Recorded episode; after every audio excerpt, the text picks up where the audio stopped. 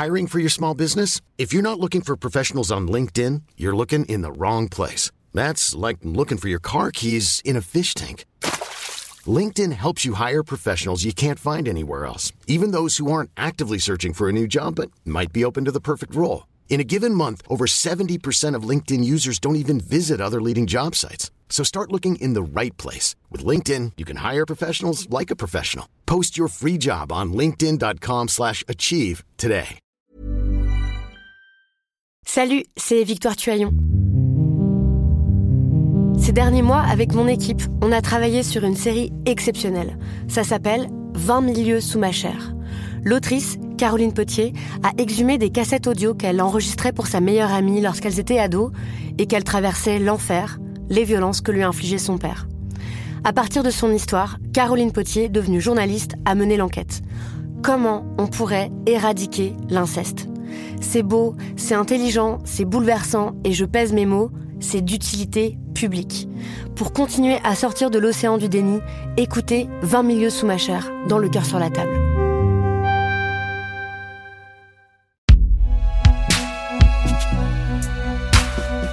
Imaginé par Binge Audio.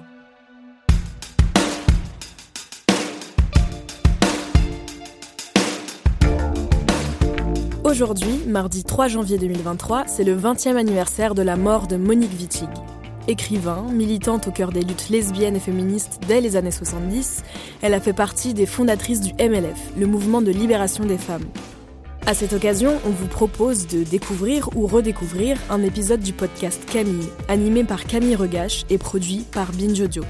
Cet entretien a été enregistré en public lors du Binge Audio Festival de juillet 2021 avec la journaliste Clémence Alzard.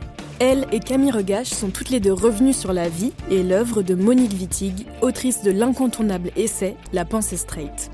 Bon épisode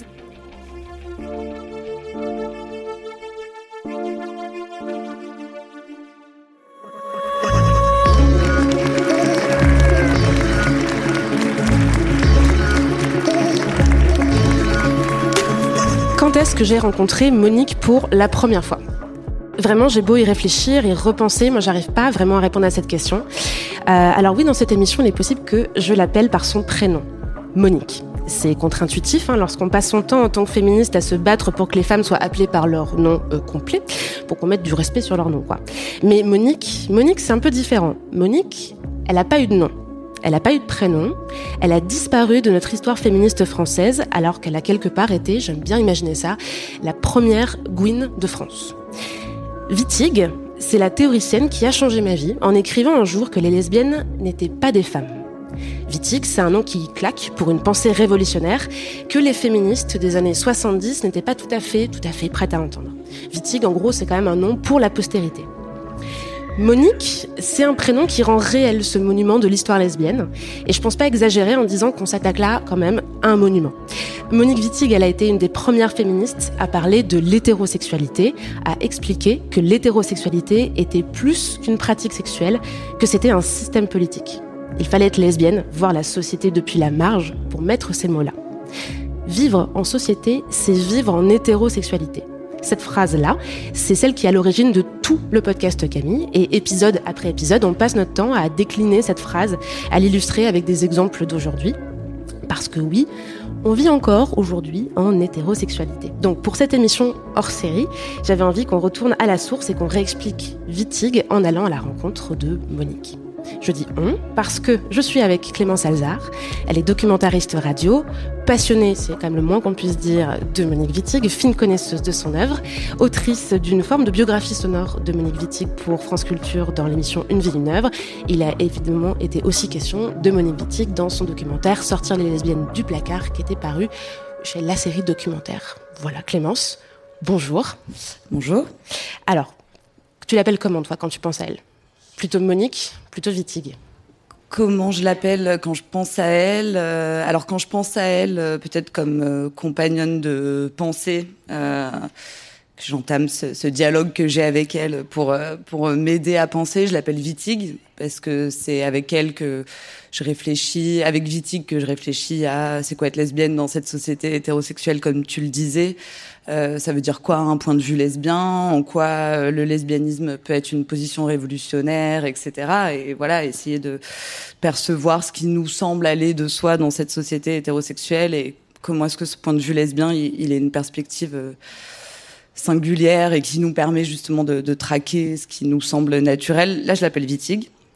Et peut-être dans un rapport un peu plus intime, mais aussi un peu ironique à elle, je l'appelle Monique. C'est, euh, je me suis fait tatouer Monique d'ailleurs. Oui, euh, cette information voilà. est vraie. Elle a Donc, marqué Monique sur son épaule. Ouais, dans un cœur, bien sûr. Et ce n'est toujours pas une blague.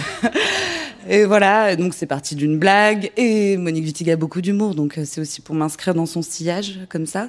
Euh, mais voilà, c'est un tatouage très old school, donc dans la tradition euh, du tatouage. Et, et, je me suis dit que peut-être, euh, un peu comme Monique Wittig, je pouvais subvertir la tradition et, euh, et puis mettre Monique et puis qu'elle m'accompagne, puisque c'est ce qu'elle fait. c'est une compagnonne ouais, de, de pensée et de, et de vie. Donc voilà, elle m'accompagne aussi sur, sur mon épaule. Elle représente quoi du coup, quelque part? Si tu l'as sur ton épaule, c'est que elle représente quelque chose d'important pour toi. Mais tu aurais quel mot pour définir ça? Euh, Bah peut-être que le, le mot de, enfin le compagnonnage, c'est un mot qui me vient parce que je pense que c'est ce qu'elle, euh, c'est ce qu'elle est en fait. J'ai de, de penser avec elle, donc cette espèce de dialogue que j'ai avec elle. Et d'ailleurs, je me suis rendu compte que j'avais mis en place ce dialogue avec elle il y a quelques années. Je m'en suis rendu compte en, réfléchissant un peu à cette émission. Et je me suis dit, c'est marrant parce qu'en fait, au cœur de son œuvre, Monique Wittig, il y a cette question du dialogue, du dialogue avec les œuvres passées, avec les œuvres existantes. Elle, se réfère beaucoup à, aux œuvres dont elle est imprégnée et dont on est imprégné collectivement. Et aussi ces protagonistes en général dialoguent un peu entre eux. Et c'est ce dialogue là qui permet de faire accoucher d'une pensée, euh, des idées. Et en fait, je me suis dit, ah ben moi aussi, en fait, je dialogue avec elle comme ça. Et je m'en étais pas rendu compte. Et je me suis dit, peut-être que c'est ça aussi la force de son œuvre et de sa pensée, c'est que, bah voilà, en fait, des années après, on se dit, ah ouais, elle m'a modifié à cet endroit-là, quoi. Voilà ce que j'ai mis en place, moi aussi, en pensant avec elle. Et, et oui, je pense que c'est ça. Elle, elle modifie et puis on s'en rend pas forcément compte sur le moment. Et puis voilà, ça ressurgit comme euh, là. Donc. On va un peu dialoguer avec tout ce qu'elle a, pas tout, mais une bonne partie de ce qu'elle a pu produire comme œuvre littéraire là au cours de l'émission. Et pour comprendre un peu de, où tout ça commence, il faut qu'on parte déjà de sa naissance en 1935 à Danemarie dans le Haut-Rhin, euh, qui est un, tout petit bled de 1000 habitants entre euh, Belfort et Mulhouse, si j'ai pas de bêtises, le long du canal Rhin-Rhône. Voilà, il n'y a pas beaucoup d'occasions qu'il y ait canal Rhin-Rhône dans une émission. Je l'ai fait une fois dans ma vie, c'est cool. Elle est née là-bas en 35 et elle grandit du coup avec une sœur dans une famille assez modeste. Euh, co comment ça se fait qu'on connaît un petit peu ce qui, quelle était son enfance à, à Monique Wittig? Alors, on connaît pas grand-chose. Euh, ce qu'on sait effectivement, c'est qu'elle est née à Denmarie en Alsace, qu'elle y est retournée quelquefois parce qu'elle y avait de la famille. Euh, en fait, assez rapidement, euh, leur père est mobilisé. Euh, donc, on est en 35, peu de temps après éclate la guerre.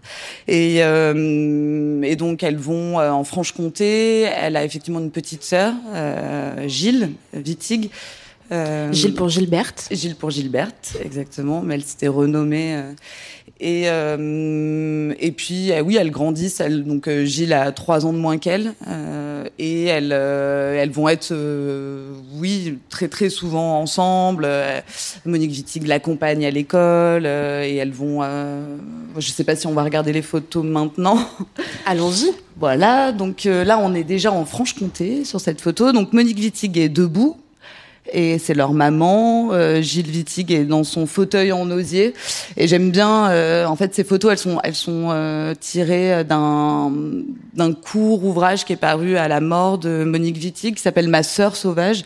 C'est le Gilles Wittig qui a édité des, des photos. Voilà, c'est cet ouvrage. On a tout le matériel avec nous sur scène. Voilà, pour ceux qui nous écoutent un podcast, on est en train de projeter donc les photos qui sont issues d'un livre qui s'appelle Ma sœur sauvage, que j'ai donc entre les mains. Voilà. Édition extrêmement rare. Il n'y a que Clément Salzar pour l'avoir dans sa bibliothèque. Pas tout à fait, mais c'est vrai vrai que c'est quand même très rare comme objet.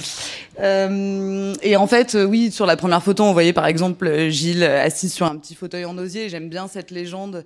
Elle dit Gilles que que que elle, elle était souvent assise sur son fauteuil en, osier. Elle a deux ans, Monique a déjà cinq ans, et elle et en général Monique, elle tourne autour de son fauteuil en osier. Elle lui dit viens, on va courir ensemble. Et elle dit qu'elle court comme un petit cheval rétif et qu'elle a une espèce de frénésie comme ça de de vie. Et, euh, et moi, j'ai pas pu m'empêcher de penser à Lopoponax à ce moment-là, son premier roman publié où on suit des groupes d'enfants qui sont aussi dans une espèce de frénésie, on court après eux tout le temps.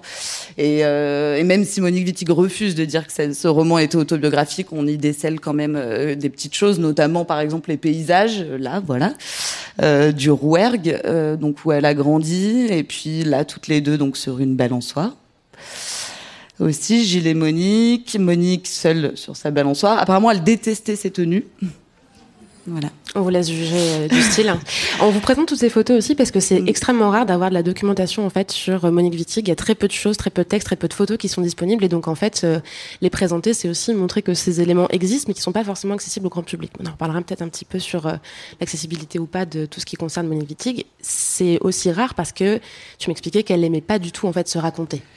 Ouais, elle avait un espèce de refus aussi de l'anecdote euh, biographique. Euh, donc euh, c'est vrai qu'elle parle peu d'elle et qu'on est un peu face à voilà des fragments un peu de sa vie, à ce qu'elle a mis dans ses textes bien sûr, qui nous donnent des indications. Mais c'est vrai que dans les interviews, elle est elle est assez taiseuse en fait sur ce qui la concerne plus voilà des éléments biographiques. Donc oui, en fait, c'est assez rare de pouvoir un peu reconstituer oui, des bribes de vie. En même temps, c'est peut-être pas aussi le plus intéressant parfois la biographie pure. Bah, je sais pas, on a quand même envie de fangirler un petit peu, savoir quelle était. On pourrait dire quoi de son caractère, de parce que du coup c'est pareil. Éclaire-nous. Elle était caractère. Elle était comment? Je sais pas son caractère, ses hobbies. Euh, discrète apparemment, très discrète. Euh, elle était, euh, je crois, enfin si on parle d'elle, par exemple, dans le mouvement féministe, euh, oui, c'était plutôt euh, à la fois, elle avait une aura. Euh, elle était déjà écrivain, elle était déjà un peu connue, elle avait apparemment quand même une capacité à, à galvaniser, mais pas comme on harangue des foules, comme un leader charismatique, mais parce qu'elle avait une justesse aussi dans les mots, une précision dans voilà, dans, dans ce qu'elle arrivait à penser, à mettre en mots euh, du, du, langage politique. Euh, donc elle était, euh, mais en même temps, oui, on l'a on l'a décrit comme très discrète, pas forcément, oui, très très prolixe. voilà. Et là, quand même, on peut dire que on est sur une butchness. Alors oui, là, là, on commence une photo, la dernière photo qu'on va diffuser aujourd'hui pour ceux qui nous écoutent. Vous ne verrez pas à quoi ressemble du coup Monique Wittig en version grosse Dyke Energy, on dirait ça comme ça, vers 18-19 ans. Voilà. voilà. Et Gilles aussi. Hein. Et Gilles aussi. Donc on peut dire qu'on a quand même un tandem. À, enfin, on va quand même préciser, on est dans les années 50 là. Donc en termes 50 début 60. Euh, ouais, c'est ça. Ouais, c'est ça. Fin 50. Bon, voilà. En mm. termes de style, on, peut mm. dire euh, voilà, cheveux courts. On peut dire qu'on est sur quelque chose de très masculin, quoi. Pas forcément. Voilà, de butch. Euh, ouais. Voilà. On mettra le mot de Butch. Alors justement, à années 50, début 60, elle va faire des études, elle va à Paris, et pour l'instant, en fait, personne ne la connaît parce qu'elle n'a pas encore sorti son premier livre que tu as mentionné tout à l'heure, qui s'appelle L'Opoponax. Elle le sort en 64, et donc là, c'est la première fois que le monde découvre Monique Wittig. L'Opoponax, qu'est-ce que c'est comme, euh, comme roman? Qu'est-ce qu'il y a à l'intérieur? À quoi ça ressemble? Comment tu pourrais nous décrire, puisqu'on va pas en lire un extrait, à quoi ça ressemble ce livre? Euh, L'Opoponax, euh, c'est euh, un roman qui, qui a une narratrice qui s'appelle Catherine Legrand, donc qui a une petite sœur, Véronique Legrand, mais c'est surtout un groupe d'enfants qu'on suit dans voilà ces aventures. On est vraiment placé à hauteur d'enfants et, euh, et, on a aussi, on, on ressent avec eux euh, tout. Euh, je sais pas les sensations physiques de les, les odeurs d'un champ de fleurs, les euh, les bruits de la nature. On est comme ça euh, en train de, il court partout et puis tout est un peu mis au même euh, au même niveau. Un petit caillou par terre, la mort de la mère d'un de ses camarades de classe, à Catherine Legrand, et donc on suit comme ça un groupe d'enfants et et on suit surtout quand même Catherine Legrand qui se distingue au fur et à mesure du récit et, mais elle arrive, elle se distingue parce que un autre personnage surgit, et ce personnage c'est Valérie Borges, et Catherine Legrand tombe amoureuse de Valérie Borges. Et, euh, et et je sais pas si on le dit tout de suite, mais en tout cas c'est vrai que ce qu'elle fait, ce qu'elle met en place Monique Wittig avec ce roman, donc avec le pronom indéfini on, qui nous fait suivre comme ça un groupe et où il n'y a pas de marque de genre, c'est très indistinct, indéfini. Euh, on est à la fois un groupe de petites filles, un groupe de petits garçons. Enfin, le, genre grammatical est, pas marqué, ce qui va être central dans, dans l'œuvre de Wittig, cette question du genre grammatical. Mais là, quand même, ce qui fait advenir un sujet, euh, bah, c'est la naissance du sentiment amoureux et puis comment Valérie Borges va prendre toute la place euh, pour Monique Wittig et puis l'Opoponax. Bah, L'Opoponax, c'est justement ce qu'elle n'arrive pas à nommer. Donc elle, euh, elle est un petit peu euh, déroutée par ce sentiment amoureux parce que bah, quand on est une petite fille tombe amoureuse d'une autre petite fille, euh, c'est déroutant. On sait que ça n'existe pas, on n'a pas de représentation de ça, et donc, bah voilà, elle nomme l'opoponax, cette espèce de formule magique, mystérieuse, et elle, elle, elle, fait des traits comme ça sur son pupitre, et elle essaie de nommer l'opoponax, elle n'y arrive pas, donc elle elle cherche et, euh, et, puis voilà. je sais pas si à quel point je dois parler, mais. Bah, attends, on peut déjà faire une pause et dire qu'il y a quand même deux informations très importantes dans ce que tu viens de nous donner. Déjà qu'on parle quand même d'un livre sorti en 64 qui parle du sentiment amoureux entre deux, entre deux filles, fillettes, femmes, peu importe le terme qu'on utilise, et qui a reçu le prix Médicis en 64. Qu'est-ce qui s'est passé En fait, ils ne sont pas rendus compte de ce qu'il y avait dedans euh?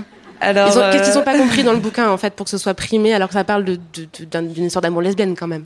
Alors c'est vrai qu'il y a eu un engouement euh, critique euh, très clair pour ce pour ce pour ce livre qui s'inscrit peut-être aussi dans un contexte particulier, c'est que euh, c'est qu'elle est euh, donc elle est publiée aux éditions de Minuit, comme les autres auteurs du nouveau roman, donc ce courant littéraire aussi euh, du début, fin des années 50, début des années 60, qui s'attache à, à déconstruire les formes conventionnelles du roman. Donc on travaille beaucoup sur la forme. On n'est justement pas dans, on est dans un récit qui peut être très déstructuré, où il y a toute une recherche sur le langage, sur qu'est-ce que provoquent les mots, est-ce qu'on peut subvertir, détourner le sens des mots? On donne pas aussi beaucoup d'éléments biographiques là aussi euh, de, de, ces personnages. On fait confiance aussi au lecteur pour euh, aller saisir autre chose, percevoir euh, d'autres choses sur les personnages sans dire il est né là, il est mort là, il a fait ci, il a fait ça. Euh, et donc c'est un récit qui est, c'est un roman qui est très emprunt de, du nouveau roman, donc qui est pas du tout, qui a pas du tout dans une forme conventionnelle. Donc, il est plébiscité par les nouveaux romanciers, donc Alain Robbe-Grillet, Claude Simon, Nathalie Sarraute, qui est absolument centrale euh, dans euh, la pensée de Wittig, puisqu'elle dit qu'elle est la plus grande écrivain euh, qui soit. Elle dit écrivain. Nathalie Sarraute. Et elle dit écrivain Wittig, ouais. Ouais, ouais, ouais. Car oui, c'est pas une faute quand on dit Monique Wittig, féministe écrivain, c'est qu'elle se définissait elle-même comme ça. Oui, euh, oui, et, euh, moi par exemple, ça a été une grande question pour moi euh, quand j'ai fait le Une vie neuve sur Monique Wittig. J'ai décidé de l'appeler euh, Monique Wittig. Lesbienne révolutionnaire écrivain, Pardon. un truc comme ça. Gros bug. lesbienne révolutionnaire oui, écrivain. Et, et, oui, je me suis dit bon, est-ce que c'est bizarre de pas dire écrivaine avec tous les débats contemporains qu'on a sur l'écriture inclusive et c'est important de faire exister euh, les femmes écrivaines, enfin, et de dire qu'il s'agit d'une écrivaine. Après, je me suis dit, en mettant lesbienne révolutionnaire, bon, ça donne une petite indication.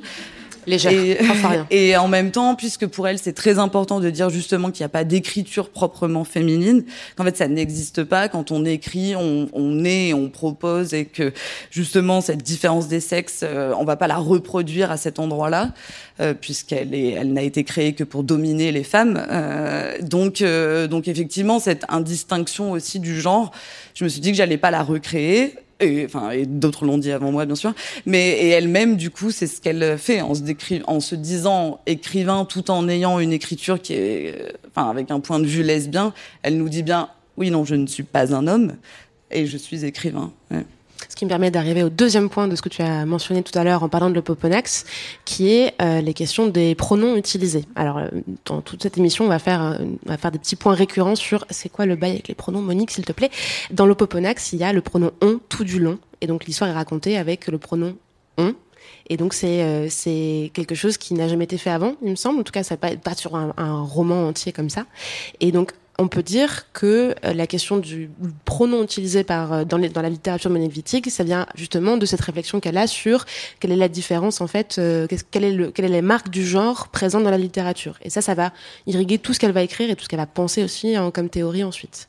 Et donc ça, c'est la première, la première pierre, c'est 64, le Poponax avec le on du coup. Ouais. En fait, elle dit que le langage c'est sa machine de guerre. Donc à la fois que le langage en fait, il reproduit euh, des euh, une domination dans la langue puisque euh, voilà, le masculin l'emporte sur le féminin. Comment est-ce que du coup le langage même efface les femmes euh, du coup, des questions pas du tout actuelles d'ailleurs. On oui, parle pas du tout en 2021 ces bah. Elle, est effectivement très très actuelle de toute manière. Et, et donc en fait, elle, elle va s'attacher à, à essayer de démarquer la langue, donc euh, euh, en enlevant euh, cette question du genre grammatical et comment est-ce qu'on peut le contourner dans la langue, comment est-ce qu'on peut le mettre en place. Et justement, le on comme pronom indéfini, il permet de de, bah, de ne pas genrer justement et oui d'enlever, de ôter la marque du genre. elle dit les femmes sont marquées au fer rouge dans la langue, donc effectivement il lui, permet de faire advenir autre chose sans qui n'est ni des femmes ni des hommes, en fait, autre chose. Elle dit qu'elle veut rendre les catégories de sexe obsolètes par le langage, et du coup, c'est aussi ce qu'elle va faire d'une autre manière avec un autre pronom, dans son deuxième livre qui est sorti en 69, qui s'appelle Les guerrières. On va en écouter un extrait. Elles disent qu'elles ont appris à compter sur leur propre force. Elles disent qu'elles savent ce qu'ensemble elles signifient. Elles disent que celles qui revendiquent un langage nouveau apprennent d'abord la violence.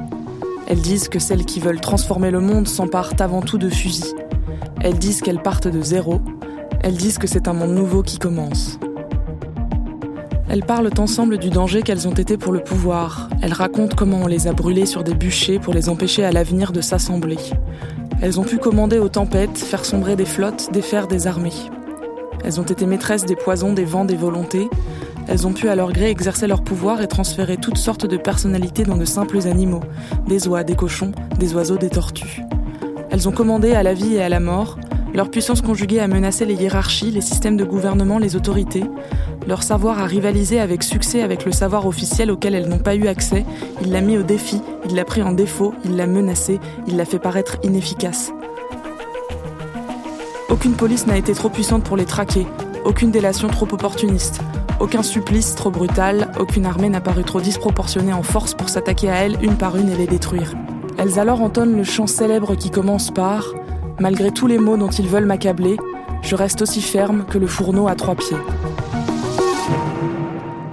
Alors, ce oui, ce qu'on entend euh, là euh, déjà avec cet extrait, c'est que elles, donc ce pronom qu'elle utilise, le elles au pluriel, elles ont manifestement gagné une guerre. C'est ça dans les guerrières.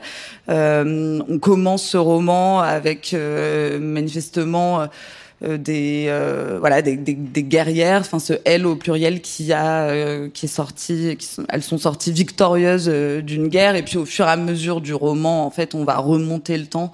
Et donc la fin du roman est le est en fait le début de l'histoire. Et en fait, ce, ce elle, il, euh, ce au pluriel, ce pronom, il permet à Wittig de dire que finalement elles ont dérobé au il l'universalité justement. Donc on n'est plus dans l'universel masculin, mais on n'est pas non plus dans un universel féminin puisqu'elle euh, se refuse à recréer justement une idée de féminitude ou de féminité. Mais en fait, au terme de cette guerre entre le elle et le il, bah les elles en sont voilà ont gagné, elles ont elles sont maintenant universelles, mais elles vont pas recréer ce que le il a fait, c'est-à-dire que donc il y a aussi beaucoup d'humour, mais il y a par moments dans les guerrières, elles parlent de l'anneau vulvaire et donc elles font des cercles comme ça et elles représentent la vulve. Puis au bout d'un moment elles se disent ah ouais non en fait on va pas du tout faire ça, on va pas faire ce que les phallocrates ont fait eux, donc avec euh, euh, je dis phallocrate aussi parce que du coup avec ce truc de on va ériger des trucs euh, voilà euh, donc à la gloire du phallus euh, etc donc elles elles se disent non non non on va pas on va pas nous être dans ce symbolisme là en fait ridicule on, a gagné la guerre, mais on va, on a une autre proposition politique en fait. Ce qui est pas drôle, c'est que c'est quand même un roman, enfin drôle, je sais pas, mais on est en 69, euh, le mouvement des femmes n'existe pas, le MLF n'existe pas encore. Il y a un mouvement social de 68, donc c'est un an après 68, c'est un an avant la création du MLF. On est quand même déjà sur une notion de, il y a une forme de guerre ou de rassemblement euh, des femmes. Il y a plein de mentions dans le livre de euh, soyez un recueil entre femmes, entre vous, faire, faire une forme d'union, etc. Et et pourtant, elle pose déjà, en 69, une des pierres de sa pensée hyper importante de dire, euh, on ne faut pas qu'on tombe dans un, comme tu dis, dans un essentialisme, en fait. être femme, c'est pas juste une question d'avoir, il y a cette mention de vulve qui, qui, vole au début des guerrières, c'est vraiment lunaire. Allez lire, hein, si vous voulez avoir des scènes un peu étranges de vulves telles des papillons dans les airs, c'est très chelou. Et elle dit, mais non, en fait, c'est pas ça. On n'est pas des femmes pour des questions biologiques, on est, question, on est femmes pour autre chose. On va arriver sur autre chose, mais c'est quand même assez dingue comme roman. À l'époque, comment c'est reçu en 69, un livre pareil?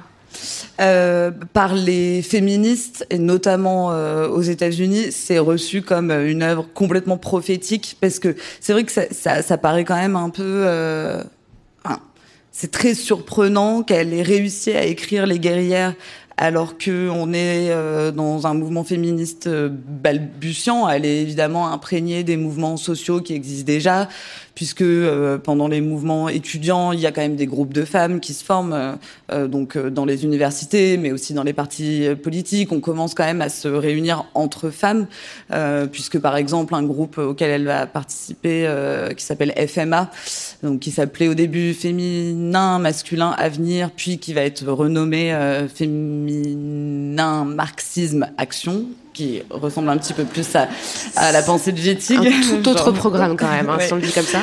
Ouais, voilà, c'est clair, il n'y a plus d'avenir euh, avec le féminin et le masculin. Mais, euh, mais du coup, euh, oui, elle, elle, elle, est en termes de réception, alors moins côté critique littéraire, là pour le coup, on s'éloigne un petit peu. Euh, elle sort des cercles littéraires pour aller dans les cercles militants, déjà dans la réception de son œuvre. Oui, c'est, elle met des mots. Euh, enfin, c'est, en plus c'est une espèce d'épopée, donc il y a un truc un peu galvanisant aussi à la lecture et elle, euh, ouais, dans cette utopie euh, guerrière où elle fait gagner euh, ce elle au pluriel, je pense qu'elle donne aussi plein d'armes intellectuelles, théoriques à des militantes qui qui ont besoin de, de cette utopie-là pour la mettre en, en, pratique aussi dans leur action politique. Donc, ouais, elle, elle, elle je pense qu'elle donne une espèce de force et de de force. Raison sur force. Tu as dit euh, donc militantisme, marxisme. Bah, c'est euh, faut quand même qu'on dise à côté qu'elle n'a pas juste euh, écrit des textes dans son coin. À cette époque-là, elle est quand même extrêmement active dans les milieux militants, puisque si on prend déjà juste, alors on, était à 69, 69 les guerrières, 70 création du MLF. Elle contribue en fait à la naissance, on va dire au moins symbolique du MLF, en étant présente tu me corriges si je me trompe sur les dates, en août 70, euh, sous l'Arc de Triomphe, avec d'autres euh, d'autres femmes. Est-ce que tu nous racontais la scène? Est-ce que je la raconte? Ouais. Alors euh, cette scène-là, donc août 70, il y a effectivement un petit groupe de femmes, une dizaine de femmes, dont donc Monique Wittig, Christine Delphi, qui est aussi une autre figure du féminisme matérialiste et du MLF, mais aussi Capti Bernheim, Namaskar Shaktini. Enfin ce petit groupe de femmes veut rendre hommage aux militantes féministes américaines euh, qui célèbrent qui ont entamé une grève aux États-Unis et qui euh, célèbrent elles les 50 ans euh, de des suffragettes aux États-Unis. Elles, elles veulent faire cette action symbolique qui va effectivement être l'acte de naissance médiatique en fait du MLF euh, et elles veulent déposer donc à plus inconnu une gerbe, à plus inconnu encore que le soldat inconnu, sa femme. Donc elles vont sous l'arc de triomphe, elles se feront euh, embarquer par la police et, euh, et ce sera euh, oui un événement médiatisé qui dira voilà le, un, mouvement de libération des femmes est né en France. Après il y a quand même quelques mois auparavant un autre un autre moment important qui est la parution dans l'idiot international d'un texte euh, qui s'appelait originellement euh, Combat pour la libération euh, des femmes, qui a été renommé Combat pour la libération de la femme, ce qui est ironique puisque Wittig a quand même passé sa vie, son œuvre, à essayer de détruire le mythe de la femme. Était renommé par un homme? Comment? C'était renommé par un homme au hasard? On pense. Ok. L'histoire ne le dit pas, mais, mais quelque part. Forte chance. Peut-être. Mais euh, ouais. Et, euh, et, donc ce texte paru dans l'idiot international, il pose un peu euh, les bases, les jalons de, bah, du MLF. Il va justement dire euh, qu'il faut lutter en tant que femme, s'insérer dans ce mouvement social, dans cette effervescence politique qui existe encore évidemment au début des années 70, et, dire par exemple que, enfin, elle a déjà une approche marxiste, par exemple, ce ce qu'on peut dire de ce texte-là, c'est-à-dire que euh, il y a un impensé dans le marxisme, euh, c'est que c'est les femmes, ce sont les femmes, et que euh, et qu'en fait les femmes sont sont aux hommes ce que le prolétaire est au est aux bourgeois, et donc c'est voilà les jalons théoriques du féminisme matérialiste sont déjà posés dès ce texte-là. comme ça, ouais. en disant que voilà la, la femme, l'homme est l'homme est le bourgeois, la femme est le prolétaire dans le foyer, et donc c'est ça, on parle de ça quand on parle de féminisme matérialiste, qui est en fait du coin féministe euh, marxiste, qui a inspiré de, cette pensée au départ euh, plus sur des rapports économiques. Mais ce serait important pour euh, tout à l'heure, pour expliquer d'autres trucs. Ouais, bah, c'est de dire qu'en fait le patriarcat se nourrit d'un rapport d'exploitation économique aussi. Et que la lutte des classes, c'est aussi une lutte des classes entre la classe des hommes et la classe des femmes. Je vous laisse imaginer qui gagne. On va pas spoiler. Euh, on années 70, elle, euh, elle est dans les mouvements, les groupes du MLF. Euh, elle n'est pas la seule lesbienne. Et euh, au bout d'un moment, les lesbiennes disent bon, en fait, euh, on aimerait bien avoir une place aussi quelque part. Je vais faire très très rapide, on pourra en parler hyper longuement. si vous êtes intéressé par la place des lesbiennes dans le MLF, il faut absolument aller lire les travaux de Ilana Eloi, qui en parle extrêmement bien. Et donc dans tous les cas, en fait, Monique Wittig, avec d'autres lesbiennes, crée les Gouines Rouges dans 71, qui est du coup le premier mouvement politique lesbien de France, en gros on peut dire ça comme ça. Et ça n'a pas duré très très longtemps, les Gouines Rouges, mine de rien, mais c'est quand même symboliquement une, première action, la première action peut-être politique euh, lesbienne. Ouais. Elle est quand même importante pour ça aussi, mentionnons-le. En fait, de toute manière, la plupart des, enfin, il y a beaucoup beaucoup de collectifs qui se créent, qui se défont euh, dans ces années-là. Il faut imaginer quand même, euh, oui, une espèce d'ébullition, euh, de, de, de, d'envie de, se retrouver. Donc, on crée des, des, groupes de femmes qui vont être centrés sur euh, je sais pas moi, sur le, le, travail domestique par exemple, ou qui vont être spécifiquement sur les violences sexuelles, sur l'avortement bien sûr. Donc il y a plein de groupes comme ça où les femmes euh, des femmes se regroupent et puis euh, vont travailler sur un sujet spécifique. Euh, il y a quand même effectivement un endroit où manifestement on n'a pas le droit de se réunir entre nous, c'est pour parler de lesbianisme. Là, il y a une espèce d'incompréhension un peu. On dit ah bah oui, donc voulez vous retrouver entre lesbiennes, il faut montrer sa carte de lesbienne, comment ça se passe? Donc il y a un peu une crispation au sujet de cette question du, du lesbianisme. Et donc peut-être juste avant les Gouines Rouges, il y a le phare parce que je pense que c'est donc le Front homosexuel d'action révolutionnaire et les Gouines Rouges, elles seront à la fois une émanation du phare et du MLF, puisque le Front homosexuel d'action révolutionnaire, ce sont euh, des homosexuels euh, masculins et des lesbiennes qui, se retrouvent et qui là vont commencer à critiquer les hétérofliques, euh, qui vont nommer l'hétérosexualité, qui vont nommer ce qu'on appellera plus aujourd'hui l'hétéropatriarcat. Et sauf qu'en fait, même là, au sein du phare, il y a une difficulté pour les lesbiennes pour, s'exprimer. Il y a une place euh, voilà plus importante euh, des euh, des, des gays qui est prise. Et donc du coup effectivement au bout d'un moment ça c'est ce que Christine Delphi raconte elles sont en train de distribuer un magazine je sais plus lequel dans la rue et elles se font insulter de Gouine rouge. Et en fait elles se disent ah bah ouais Complètement. nickel, ok. Lesbienne et marxiste, parfait. Ouais. Rouge, c'est parti, allons-y, quoi. Et en gros, s'en suivent euh, de, dans ces années-là, en fait, euh, j'accélère un petit peu parce qu'on pourrait en parler pendant vraiment des heures sans déconner. Mais en gros, une opposition où, donc tu l'expliques très bien, les lesbiennes n'ont pas leur place dans les mouvements euh, qu'on appellerait aujourd'hui LGBT, n'ont pas leur place dans les mouvements qu'on appellerait aujourd'hui féministes. bonjour, un cas d'intersectionnalité incroyable. Réfléchissez à ça chez vous. Et donc, du coup, elles font leur propre mouvement, etc. Monique Wittig, elle va se retrouver quand même, mine de rien, assez, euh, euh, vais pas dire ostracisée, peut-être peut-être pas le, le, mot un peu fort, mais en tout cas en opposition avec beaucoup de féministes dans les années qui suivent. On va dire qu'entre 60, euh, enfin jusqu'à 75, en gros, elle est quand même dans une position assez inconfortable vis-à-vis d'autres têtes du mouvement, si on peut appeler ça comme ça. comment est-ce qu'elle le vit cette période, elle?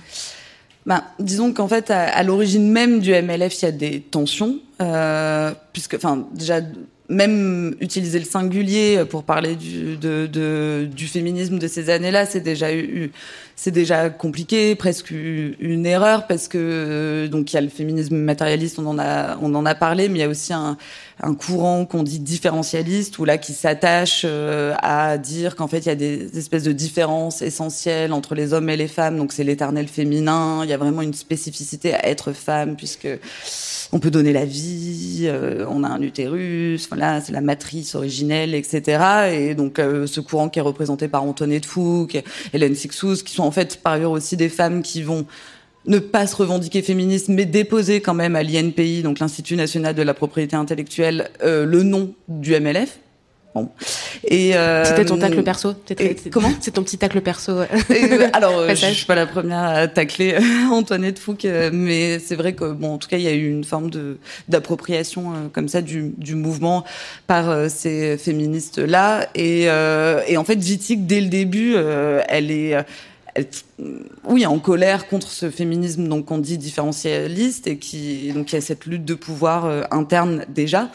Et puis après, au fur et à mesure, au sein même de ces rangs, euh, on peut dire matérialistes, oui, il va y avoir des crispations autour de la question de l'hétérosexualité, de nommer l'hétérosexualité non plus, comme tu le disais en intro, comme une simple pratique sexuelle, mais comme un système social, politique, comme un régime de domination qui permet euh, presque, enfin pas presque, qui permet euh, au patriarcat d'exister, euh, puisque les hommes créent les femmes et que du coup, enfin ces catégories-là sont créées par l'hétérosexualité. Et sauf que ça, nommer le lesbianisme, non plus comme voilà, on est toutes des sœurs et puis peut-être que de temps en temps, l'homosexualité féminine est possible dans le mouvement, mais comme un peu... Ben oui, ça, ça va poser problème. Ça va poser problème quand on décide de le publiciser, parce que tout à coup, ça pourrait disqualifier le mouvement, puisqu'évidemment, il faut imaginer des tensions en face. Hein. Euh, il y a des, il y a un mouvement féministe, donc il y a aussi des euh, des critiques, euh, enfin, dire conservatrices, quoi, qui disent, bien sûr, c'est juste des, un groupe de lesbiennes mal baisées, etc., ce genre de choses. Donc, il faut pas disqualifier le mouvement. Donc, il faut que les lesbiennes ne soient pas trop visibles. En même temps, elles sont à l'origine aussi. Enfin, je veux dire, euh, l'arc de triomphe, c'est pratiquement que des lesbiennes. Mais donc, il faut pas qu'elles soient, elles sont, elles sont force politique euh, elles sont, elles ont, elles sont là pour pour poser euh, les, ces premières pierres à l'édifice d'un mouvement féministe français. Mais il faut pas qu'elles parlent d'elles, de leur vécu spécifique, de leur oppression spécifique, euh, etc. Et du coup, pour parler de ces spécificités, Monique Wittig, elle va quand même faire quelque chose d'assez énorme. Elle va sortir un livre qui s'appelle Le corps lesbien en 73. Et là, on écoute un extrait aussi. Si quelqu'une dit ton nom, je crois que mes oreilles vont tomber lourdement par terre. Je sens mon sang devenir plus chaud dans mes artères. Je perçois tout d'un coup les circuits qui l'irriguent. Un cri me vient du fond de mes poumons à me faire éclater. J'ai peine à le contenir. Je deviens brusquement le lieu des plus sombres mystères. Ma peau se hérisse et se couvre de taches. Je suis la poix qui brûle les têtes assaillantes. Je suis le couteau qui tranche la carotide des agnelles nouvelles-nées. Je suis les balles des fusils mitrailleurs qui perforent les intestins. Je suis les tenailles rougies au feu qui tenaillent les chairs. Je suis le fouet tressé qui flagelle la peau. Je suis le courant électrique qui foudroie et tétanise les muscles. Je suis le baillon qui bâillonne la bouche. Je suis le bandeau qui cache les yeux. Je suis les liens qui retiennent les mains. Je suis la bourreleuse forcenée galvanisée par les tortures, et tes cris m'emportent d'autant plus, ma plus aimée, que tu les contiens. À ce point-là, je t'appelle à mon aide Sappho, mon incomparable. Donne-moi les doigts par milliers qui adoucissent les plaies. Donne-moi les lèvres, la langue, la salive qui attirent dans le lent, le doux, l'empoisonné pays, d'où l'on ne peut pas revenir.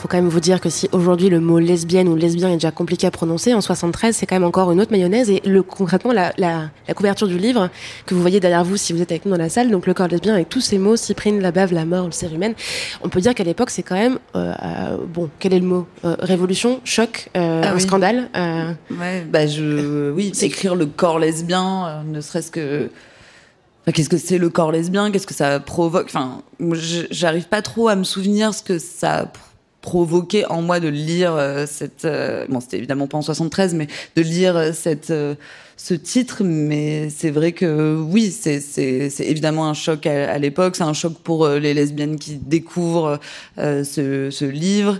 Et puis oui la cyprine la bave la salive la morve la sueur les larmes et tout ce qu'elle va s'attacher à, à, à raconter dans ce dans ce ce roman euh, qui est tout le langage clinique qu'on peut mettre sur euh, le corps. Et puis ce, là, sur le pronom, il y a quelque chose d'intéressant aussi, parce que c'est un J, un JE scindé en, en deux. Ça ne s'entend pas lu, mais du coup, tous les, tous les pronoms dans le, dans le livre, donc le je, à mm. chaque fois, est coupé en deux. Donc il y a le mm. J, une barre, le E, et c'est pareil pour les pronoms aussi, euh, mon, ma, qui sont aussi coupés. Ouais, exactement. Comment analyses-tu cela? Comment mm, bon alors euh, voilà moi je suis pas euh, je suis pas théoricienne de la littérature mais en tout cas ce que ce que ça m'a fait à moi au-delà du fait que j'ai été très déroutée euh, par ce texte parce que donc il y a des il y a des longues comme ça litanie de, de mots donc où elle nomme le corps donc avec ce langage effectivement clinique mais dont on se dit bah oui c'est ça aussi les mots posés sur sur nos corps. Puis avec ce JE coupé en deux euh, bah oui, est-ce que c'est euh, est-ce que c'est ce sujet lesbien et ce corps lesbien euh, qui euh, en fait n'est pas encore advenu, qui n'est pas encore, qui n'existe pas encore, qui a été ou effacé ou en fait incapable pour l'instant en, tout cas d'exister. Puis vu que c'est une adresse comme ça, un dialogue avec son amante aussi, et ben en fait ce jeu il émerge aussi dans, dans ce dialogue cette subjectivité là euh, lesbienne euh, dans, dans ce dialogue avec son avec son avec son amante qui, qui parvient à émerger au, fur et à mesure. Puis après là je me suis dit aussi dans en y réfléchissant on se aime euh, coupé en deux par exemple elle elle appelle son amante dans ce livre mon plus beau requin ou Malouve et avec euh, donc toujours ce, ce, slash bah aussi elle se l'approprie jamais son amante quoi. Et, et euh, elle est jamais à, à elle complètement euh, possédée et par par même dans, dans l'amour. Et, et, elle n'est pas genrée tu me disais ça aussi avant qu'on arrive sur scène c'est pas genré. Et donc je reviens à ce que tu as dit au début de l'émission le langage pour Monique Wittig c'est l'arme du politique c'est de faire advenir en fait quelque chose qui est compliqué à réaliser dans la réalité c'est-à-dire dépasser en fait les catégories de genre et les deux sexes à l'époque, mm. et donc du coup de, de, permettre en fait quelque chose qui ne soit pas genré. Donc même dans son écriture, dans un livre qui s'appelle Le corps lesbien, elle ne genre pas ou elle genre de, de multiples manières en fait la personne euh, qu'elle nomme. Ouais, ça, en fait, c'est juste que le masculin et le féminin, son usage de ces genres grammaticaux là, il renvoie plus à une quelconque réalité biologique. Donc effectivement, son amante, elle peut être genrée au masculin euh, avec mon plus beau requin ou au féminin avec euh, ma louve et ça renvoie pas à cette euh, chimère de la différenciation sexuelle. Et ce, jeu sur le genre des personnages stars en littérature, elle le poursuit dans un texte, j'ai bien nous allons faire une lecture ensemble, sur un texte qui s'appelle Le Voyage sans fin, euh, qui n'a pas encore qui a été publié en quatre, alors je refais, qui a été écrit qui a été joué, parce que c'est une pièce de théâtre en 85, et en fait c'est l'histoire de Don Quichotte, mais aux versions euh, féminin, mieux que ça, Don Quichotte version lesbienne. Et du coup ce, ce texte-là qui n'a pas été édité, qui a été édité, qui a été publié uniquement dans la revue Vlasta en supplément pour être, très pointu. On va vous le lire là euh, aujourd'hui, un petit extrait ensemble. On va vous faire un petit, euh, le petit dialogue, euh, le petit dialogue de, Don Quichotte. Et si on vous lit ça, c'est parce qu'en fait, ça va être, ce texte va être édité chez Gallimard à la rentrée dans la collection imaginaire et que du coup, ils nous ont autorisé à lire un petit extrait pour qu'on le commente ensuite ensemble. Donc, nous sommes là dans une scène où Clémence et Quichotte, Quichotte lesbienne du coup, et je suis une sœur. On vous laisse interpréter ce que sœur peut signifier. Que les livres sont dangereux parce qu'ils prônent de nouveaux genres de vie, on le voit à l'évidence dans le fait que tu entraînes avec toi cette pauvre Panza, qui pour te suivre abandonne mari et enfant. Elle est comme toi devenue la risée du village et tout le monde se moque de ses prétentions à vouloir gouverner une île que, dit-elle, tu lui as promise. Panza est libre de me suivre ou de ne pas me suivre. De plus, elle touche un salaire à mon service. Je ne, vois pas, je ne vois pas que ni son mari ni ses enfants bénéficient à la fois partir sur les routes. D'ailleurs, ce n'est pas tout. Il y a il y a aussi pour parachever le bel édifice de tes fables une certaine Dulcinée du Toboso, à qui tu dédies toutes tes aventures pour laquelle tu jeûnes, fais pénitence, et toutes sortes d'excentricités dont je ne veux même pas parler, et que, dit-on, tu songes à inviter à courir le monde en ta compagnie. Et quand cela serait? Mais Quichotte, À quoi cela ressemble-t-il? Et comment crois-tu que tout cela va finir? Je m'étonne déjà que tous ces maris et pères abusés ne soient pas mis à ta poursuite pour t'achever à coups de fourche.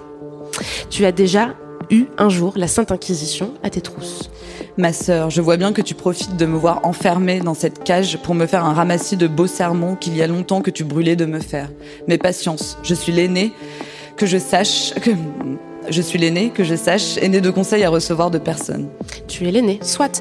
Et tu peux, à ta guise, dilapider le peu de biens dont la famille dispose. Mais je serais curieuse de savoir comment tu expliques quelque chose aussi hors du commun que ton attachement pour Dulcinée du Toboso.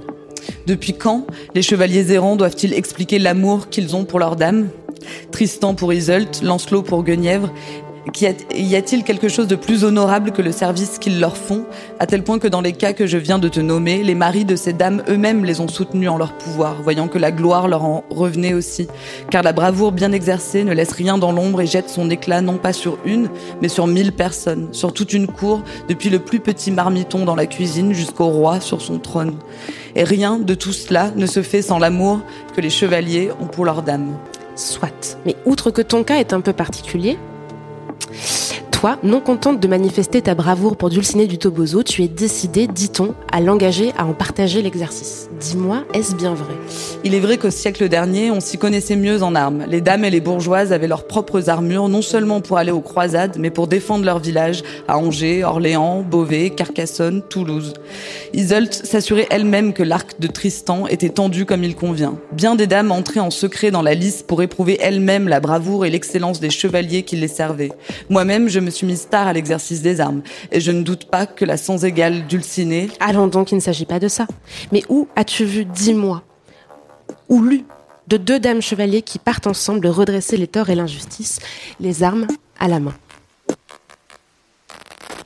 On est donc quand même sur un dialogue où il y a quand même beaucoup de choses résumées à l'intérieur. Est-ce que tu peux nous faire une petite liste? On a fait deux trois petits clins d'œil à la salle comme ça, mais on est quand même sur des dames chevaliers en, qui sont ensemble et quel est le texte exactement euh, Situation particulière ou quelque chose comme ça Quand même. Euh, ouais, moi en fait, ce qui m'a marqué aussi en, en, en lisant cet extrait, c'est que qu'est-ce que c'est de réécrire un donc euh, donc Quichotte c'est euh, un roman fondateur de l'histoire du roman il est considéré comme le premier roman moderne.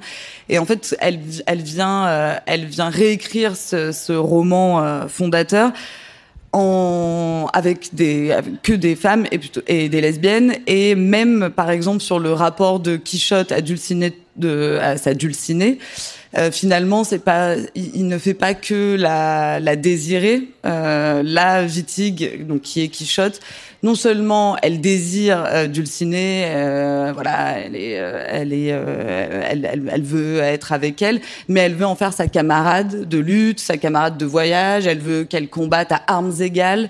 Donc on, on voit aussi que c'est ça aussi un point de vue lesbien en littérature, c'est que euh, là où il pourrait y avoir un rapport dans le Quichotte historique de Cervantes, un rapport asymétrique où finalement Dulcinée elle est juste le réceptacle du désir de Quichotte, bah chez Vitig le Quichotte lesbien.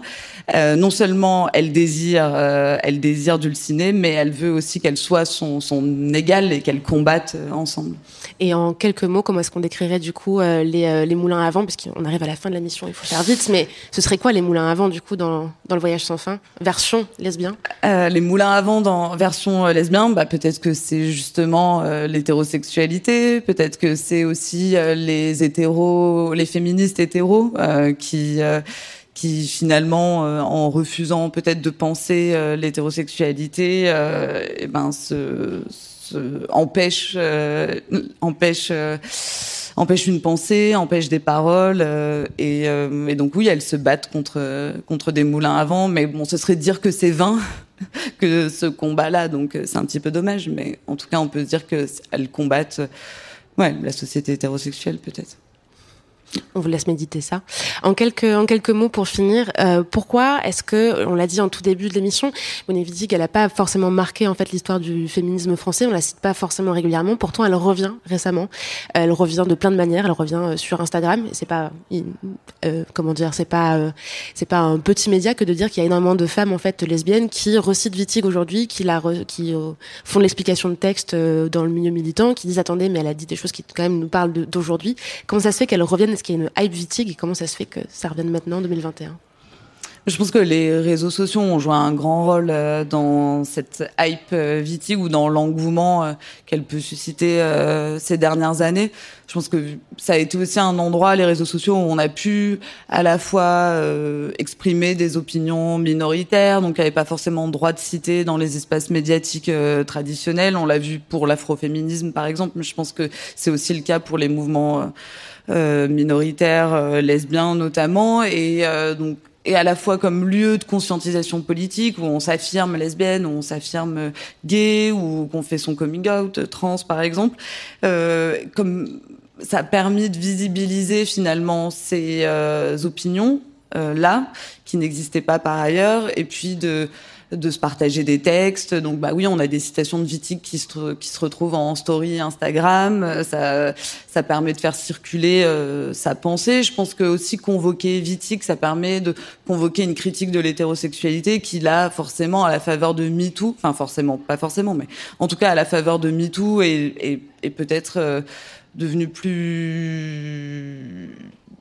c'est démocratisé, on va dire, puisque on nomme non seulement les violences sexuelles, mais on nomme aussi les agresseurs, euh, sans les mettre à distance. C'est plus, euh, c'est euh, voilà, c'est notre père, notre frère, notre camarade d'école, et en nommant les hommes, bah, on nomme aussi, bah, du coup, un système politique dans lequel en fait politique, ils et on critique, on critique et on critique l'hétérosexualité. Et puisqu'elle critique aussi la binarité des genres, euh, tous ces thèmes-là, ils ont acquis une certaine visibilité et elle est et elle est absolument centrale pour pour penser euh, et la critique du binarisme et euh, et les rapports sociaux de sexe. Donc, je pense que c'est pour ça qu'elle est reconvoquée. On, aurait pu discuter pendant encore environ une heure, mais je crois qu'il faut vraiment qu'on quitte la scène. Donc du coup, je vais te remercier beaucoup Clémence. Donc Clémence Alzar, allez écouter tout ce qu'elle fait pour France Culture, notamment en tant que documentariste euh, radio. Allez relire aussi ou lire tout court euh, Vitig. Il y a quelques textes euh, dont on a parlé aujourd'hui, il y en a d'autres aussi, mais vous pouvez trouver tout ça euh, facilement, de plus en plus facilement. En tout cas, j'espère. Voilà, cette émission, cette émission hors série, on l'a enregistrée en public pendant le Binge Audio Festival, voilà, au Wonderland Paris. Donc merci aux équipes du lieu qui ont permis cette l'enregistrement, Rosalie Verelst, Étienne Brûle, France Damoison, et merci à toute l'équipe de Binge Audio aussi.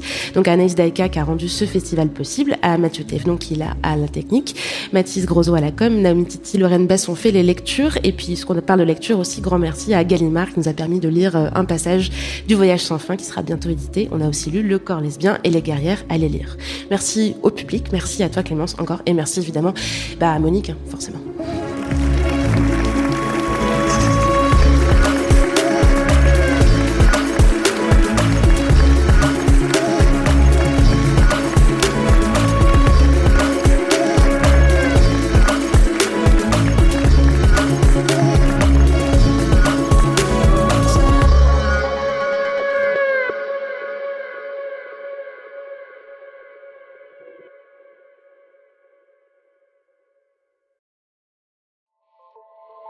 Salut, c'est Sinamir du podcast L'Affaire.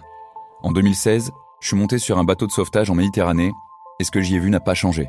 En tout, depuis 10 ans, on compte même près de 30 000 morts sur cette mer. Alors dans le naufrage, notre nouvelle enquête, j'ai voulu raconter un cas concret. Comment 130 personnes sont mortes en 2021 à la frontière de l'Europe, malgré des dizaines d'appels de détresse. Qui n'a pas pu les sauver? Et pourquoi? Qui étaient ces disparus? Et surtout, comment on en est arrivé à ne plus parler de 130 personnes qui meurent le même jour sur un bateau au milieu de la Méditerranée? Le naufrage, c'est la nouvelle série du podcast L'affaire de Paradiso Média. Une enquête que vous pouvez retrouver gratuitement chaque semaine à partir du 27 mars 2024 sur toutes les applications de podcast.